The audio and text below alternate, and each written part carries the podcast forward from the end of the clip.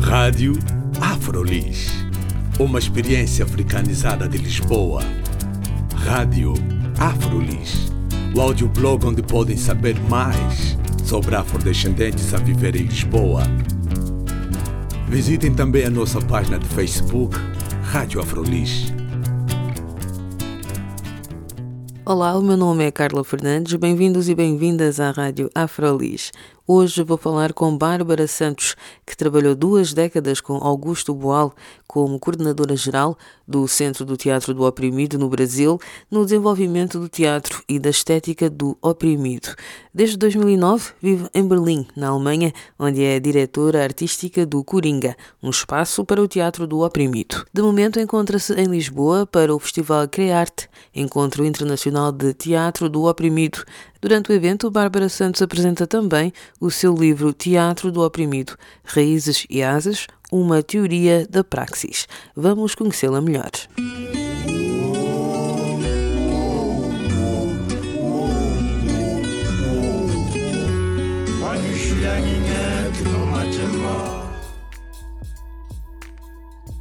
Eu trabalho com teatro oprimido já há 25 anos. Né? Eu, eu trabalhava no Centro Teatro Oprimido, no Rio de Janeiro. Fui coordenadora do centro e trabalhei com Augusto Boal, que é o criador do método, por duas décadas, né? Até ele morrer, ele morreu em 2009. E aí eu me mudei para Berlim e em Berlim a gente tem uma instituição que também é difusora do método, que chama Coringa. Como é que descreve esse método? É, o teatro oprimido é um, um método teatral, né? quer dizer, uma linguagem e o objetivo principal desse método é estimular as pessoas a olharem de forma crítica a si própria e, ao, e à realidade. Né? Então, a si própria no sentido de tentar descobrir as potencialidades que tem, que a gente está muito convencido pela educação e pela sociedade elitista, racista, machista, de que nós somos incapazes, né? Então, na verdade, você quando pensa na criatividade, na produção artística, sempre se pensa nos artistas. E esse método busca descobrir o artista que cada pessoa é, né? E ele está baseado na concepção de que a expressão é um direito humano fundamental. Então, todas as pessoas têm o direito de expressar o seu, a sua percepção da realidade. E para expressar essa percepção da realidade, a gente busca formas de, quer dizer, você olhar para dentro de forma crítica e descobrir essa potencialidade, mas olhar a realidade também de forma crítica. Ou seja, não aceitar como dada a imagem do real que é apresentada a você. Então, o que a gente faz é convidar as pessoas a olharem o real desde uma perspectiva própria, né, com seus próprios olhos, não negando outras percepções, mas tentando descobrir a sua percepção e a percepção do seu grupo. Porque a gente sabe que os olhos que veem, cada olho tem uma história, né? Então a gente não vê a mesma coisa. Depende da nossa classe social, da nossa etnia, da nossa raça, da nossa religião. Aí a gente tem várias concepções para ler o real. Né? Uhum. Então a, a ideia básica é essa. Então você lê o real e você tenta representar não o real, mas a sua percepção do real e tenta fazer com que esse real, é, discutindo como ele é na sua percepção, quais são os, os enfrentamentos, os desafios que estão colocados para você como cidadã, né? O que que você gostaria de transformar nesse real? Quais são as suas perguntas sobre essa realidade? Então você tem a, a chance de representar a sua percepção do real como uma pergunta. E aí a ideia é que você, na, no encontro com as plateias, né, ou, quer dizer, outras pessoas como você que vão assistir a sua representação do real, possam interagir. Né? Então é um, é um método que propõe um diálogo.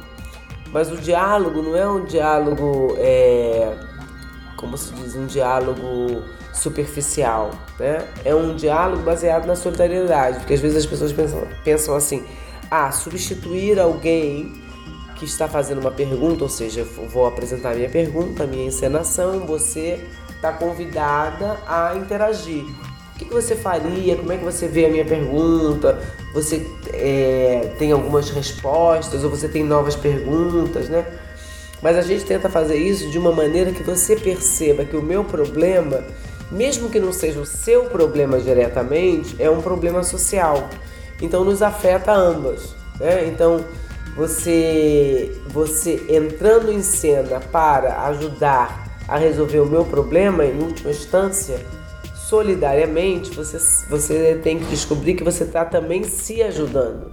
Né? Por exemplo, se a gente vai discutir o machismo, a gente não quer discutir o machismo como um problema das mulheres. A gente quer discutir o machismo como um problema da sociedade representado pelas mulheres. Como é que as mulheres veem isso? Né? Evidentemente que a gente vai fazer a nossa percepção. Mas a gente sabe que esse não é um problema nosso e a gente não quer que seja um, um problema nosso, assim como o racismo, a homofobia e todos os problemas que a gente tem na nossa sociedade. Eu tive a oportunidade de assistir a algumas uh, apresentações também aqui do Teatro do Oprimido uh, em Lisboa uh, e realmente foi assim, não é? Tinha um grupo que apresentava uma temática e depois nós podíamos apresentar ou representar as nossas sugestões. Ao longo do seu trabalho, um, a Bárbara disse que trabalhou no Brasil e trabalhou em Berlim. Lendo também algum do seu percurso, vi que já esteve na Palestina, já esteve no Sudão. Como é que é a recepção nesses diferentes espaços, por exemplo? É, se você dessa, pensa dessa metodologia? que a minha experiência internacional é, é bem vasta. Eu tenho na Guiné-Bissau, no Senegal, é, sei lá, em outros países do, do mundo árabe também, né? e, e na Ásia também, na Europa. Então, como é que eu vejo? Eu vejo que o teatro é uma linguagem, né?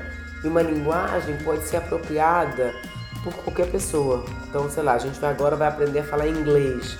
Então o cara fala inglês na África, fala inglês na, na Europa, fala inglês na Ásia, fala inglês nas Américas. O inglês é uma língua, né? mas cada um se apropria. Então as palavras desse inglês na Austrália têm uma especificidade, né? Você, as pessoas lá adaptam a maneira delas, a necessidade delas. Cada inglês desses lugares vai ter um sotaque diferente. Então acontece o mesmo com a linguagem teatral.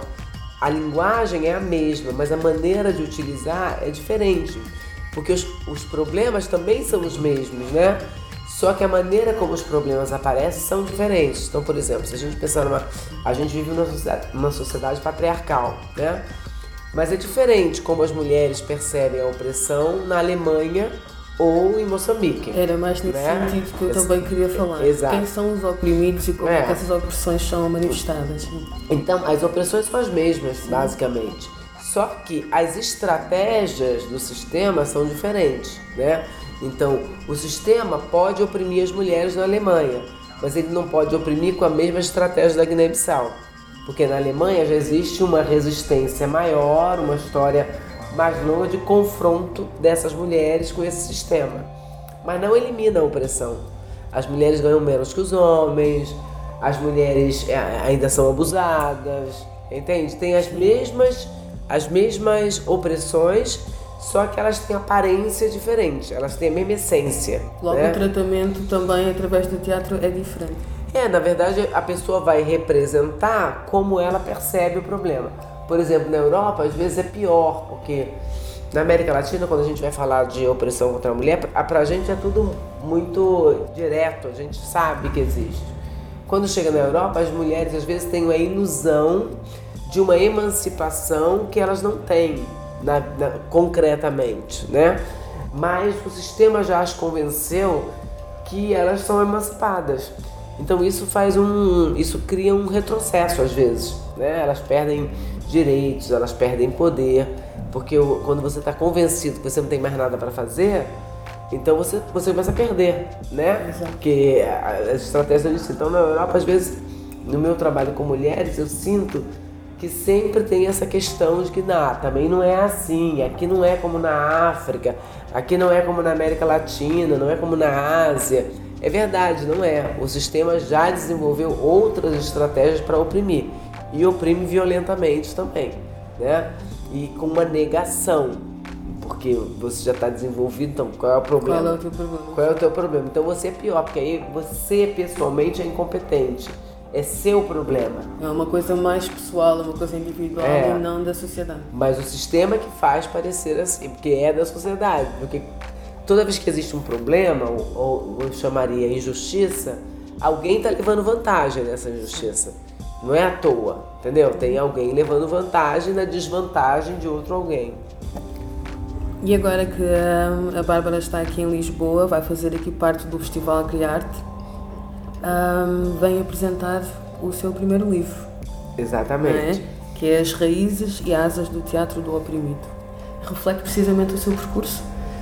É, mas é um, é um, são duas coisas distintas, né? Porque, por exemplo, eu trabalho há muitos anos com formação de multiplicadores, ou seja, pessoas que querem trabalhar com esse método e querem aprender como utilizá-lo. Então tem uma parte, digamos assim, pedagógica nessa história, né? uma parte didática, é, pedagógica, quero dizer. Então eu, como fui professora, também desenvolvi uma didática para essa pedagogia, né? uma maneira de fazer alguém aprender e tal. Quer dizer, eu aprendi como ensinar no processo. E o que eu, esse livro eu chamo de uma teoria da praxis. E por que, que eu chamo assim? Porque na verdade essa teoria veio da necessidade de criar um, um arcabouço teórico acessível, né? Não é que não existisse o arcabouço teórico. O, Augusto Boal escreveu vários livros sobre o teatro oprimido. O que eu notava diferente é que como eu trabalhei com muita gente em África, no Brasil também, no Nordeste, muita gente que não tinha a educação formal, né? Então eu trabalhava com pessoas que eram lideranças comunitárias, pessoas muito inteligentes, pessoas com muita iniciativa, muita criatividade, mas que a falta da, da educação formal não dava a elas acesso aos conceitos abstratos, né? E isso é uma, é uma é, não dá acesso à palavra, à representação desse conceito, porque na vida real ela, ela confronta esses conceitos. Eu posso falar assim, ah, você, como é que a gente vai conceituar o patriarcado? É um conceito. Só que você vive o patriarcado no seu cotidiano. Você, você sofre o machismo, o sexismo no seu cotidiano. Se alguém te disser isso aí é sexismo, você fala, ah, isso é sexismo, ah, eu conheço, muito bem. Sou formada e doutorada em sexismo, né? Só que eu não tive acesso de fazer uma reflexão sobre o sexismo em, em abstração, né? em conceito. Então eu via dois problemas. Um, que às vezes as pessoas pensavam, ah, eu vou aprender os exercícios e eu já começo a multiplicar, reproduzir. Isso fazia com que o, o, o método ficasse muito técnico. É mais sobre a técnica, entende? Quando você tem uma técnica que está esvaziada da sua alma do seu conteúdo político, do seu conteúdo filosófico, né? Então eu faço um jogo, mas eu não sei o porquê do jogo okay. uhum. e eu não sei o para quê do jogo. Esse jogo sem o porquê e o para quê, ele é puro entretenimento. Uhum. Ele não tem, entendeu? Ele só tem conteúdo político quando eu estou utilizando numa determinada direção com um determinado pro propósito. Se eu utilizo assim, tipo, é, animação de festa, não é nada, né? É um entretenimento. Então eu comecei a pensar como fazer que essas pessoas que são intelectuais é, orgânicos, porque elas estão na vida liderando, organizando, como fazer é, que elas pudessem ter esse, esse acesso também. Então eu comecei a escrever artigos que não eram artigos da minha cabeça, mas eram artigos da, do tipo de discussão que a gente tinha, eu tentava organizar a discussão. Né? Uhum. Então eu me lembro de uma vez na Guiné-Bissau que a gente estava tendo uma discussão e veio o papo de que alguém, uma mulher, apanhou do marido. E aí tinha dúvidas se aquilo ali estava correto ou não. Então eu perguntei para os homens desse grupo e falei assim, mas, mas supondo que o marido tivesse razão, qual seria a razão para ele bater na mulher? Vocês acham que existe razão às vezes? às vezes existe razão. Eu falei, mas qual é a razão? Ah, não sei, talvez ela não cuidou da casa bem, talvez ela não cuidou das crianças bem, né? Aí as mulheres desse grupo falam assim, mas, mas o cara casa com uma mulher ou com uma empregada? Qual é a, a E a gente estava assim, a gente sabe que na Guiné-Bissau falta muita luz, né? Então a gente, às vezes a gente está dentro, mas tem que ir para fora, porque tem mais luz fora do que dentro, né? Uhum. E a gente estava assim numa, num dia ensolarado, embaixo da árvore, e eu tinha um flip chart, assim, né? E a gente estava com as cadeiras conversando sobre esse tema, que era um tema recorrente das peças de teatro fórum que eles faziam. E aí eu, eu, eu falava a gente não vai fazer uma peça sobre essa pessoa, esse homem e essa mulher. A gente vai fazer uma peça para entender a sociedade, porque relações de gênero acabam é, confrontadas dentro da casa. Então os homens falavam isso, que, que as mulheres às vezes é, faziam coisas que justificavam a violência, a violência. do marido. Hum. E aí eu comecei a fazer um esqueminha, assim, que começava com patriarca, né? Quem era a cabeça da família mas o esqueminha eu ia fazendo conforme as pessoas iam me falando o que, que elas pensavam. Eu perguntava, mas da onde vem essa ideia e tal. E a gente fez um esqueminha para representar o patriarcado. E eu falei, poxa, é, não é, é, é, o patriarcado todo mundo conhece. A gente só precisa nomear, né? E de uma maneira que seja acessível para mim também, mas uhum. também para os participantes. Então eu comecei a fazer esse tipo de artigo da maneira que eu explicava uhum. ou da maneira que a gente conversava. E aí esses, eu comecei a fazer também pequenos seminários para fazer a discussão teórica daquela praxe que a gente estava fazendo. E, e aí as pessoas começaram a me dar um retorno positivo. De, ah, sim, isso é interessante. Também tem um textinho para ler, né? Um textinho acessível. E com o desenvolvimento dessa, desse, dessa leitura e desse retorno, eu fui ampliando esses artigos e outros colegas foram traduzindo para outra língua e de repente eu tinha artigos traduzidos em muitos idiomas que as pessoas começaram a usar. Porque era uma, uma maneira fácil de dar conteúdo para, para coisa técnica.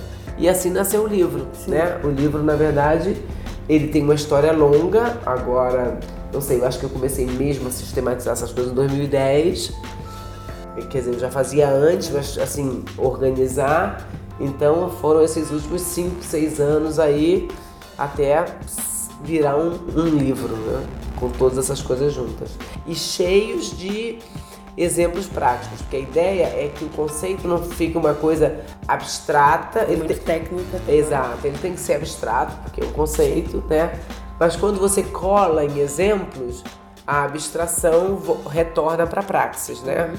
Ah, isso aqui, ó, ah, lembra quando alguém faz assim, o cara fez. Aí, se você conta uma história, uma parábola, uhum. né? O que, que é uma parábola? A parábola é um exemplo de como você, né, conceituar alguma coisa. Uhum. Então é isso, essa é a historinha do livro. Ok. E o livro vai ser agora apresentado no Festival Criarte. Um, aqui no Festival Criarte também tem um grupo internacional do, do, do oprimido. É. A Bárbara também trabalhou, ou trabalha constantemente é. com, com esse grupo. O que é que acha desta junção aqui em Lisboa uh, destes grupos todos de teatro do oprimido? Esse, trocas. Esse projeto que a gente fez, Together, a gente voltar para Lisboa é, é, é meio histórico para a gente, porque nós começamos em Lisboa Fizemos nossa reunião nessa sala aqui em 2011 e depois começamos o projeto em 2012, né? Fizemos aqui nessa sala um esquema e tal. E aí quando a gente fez no início de 2012, era março também, né? Fizemos a primeira montagem, porque a ideia desse, desse espetáculo que a gente vai apresentar aqui, esse espetáculo era praxis, exatamente esse, essa lógica do Raiz e Asas, que eu fazia? Pegava os conceitos, dei a formação para os participantes e a gente aplicava esses conceitos no espetáculo. Então a gente fazia imediatamente alguma coisa junto, tentamos utilizar tudo que a gente aprendia nesse espetáculo. E a gente fez várias reuniões aqui em Lisboa, em Berlim, em Edimburgo, em Pula, na Croácia. Em vários lugares a gente se encontrou e a gente fez módulos, os módulos de formação, que tem basicamente com os meus textos e tal. Então os módulos de formação tinha a parte teórica e a parte prática. E depois a gente pegava disso que a gente entendia e ia para o espetáculo. Então esse espetáculo foi crescendo. ao longo de dois anos. Depois, três anos. Porque a gente nunca apresentou o espetáculo pronto aqui em Lisboa. Começou aqui em 2012, a gente fez primeiro, a primeira montagem, que era a primeira experiência. E depois, nos próximos encontros, a gente desenvolveu, desenvolveu, desenvolveu e nunca apresentou em Lisboa. Então essa vai ser a primeira apresentação. E a gente já foi na Grécia, já fomos na Itália, em Bolônia, já fomos na Escócia. Esse espetáculo já rodou em Berlim, na Alemanha. E é a primeira vez que vem aqui. Então pra gente também é um. Não é um fechamento de um ciclo, né? Mas é uma. De alguma maneira, é uma chegada num, num determinado ponto, entendeu? Quer dizer, nós desenvolvemos toda uma trajetória e agora voltamos a esse ponto de partida para também que a gente acha justo, né? Também partilhar aonde a gente começou. Então é um momento também histórico para a gente estar tá aqui em Lisboa.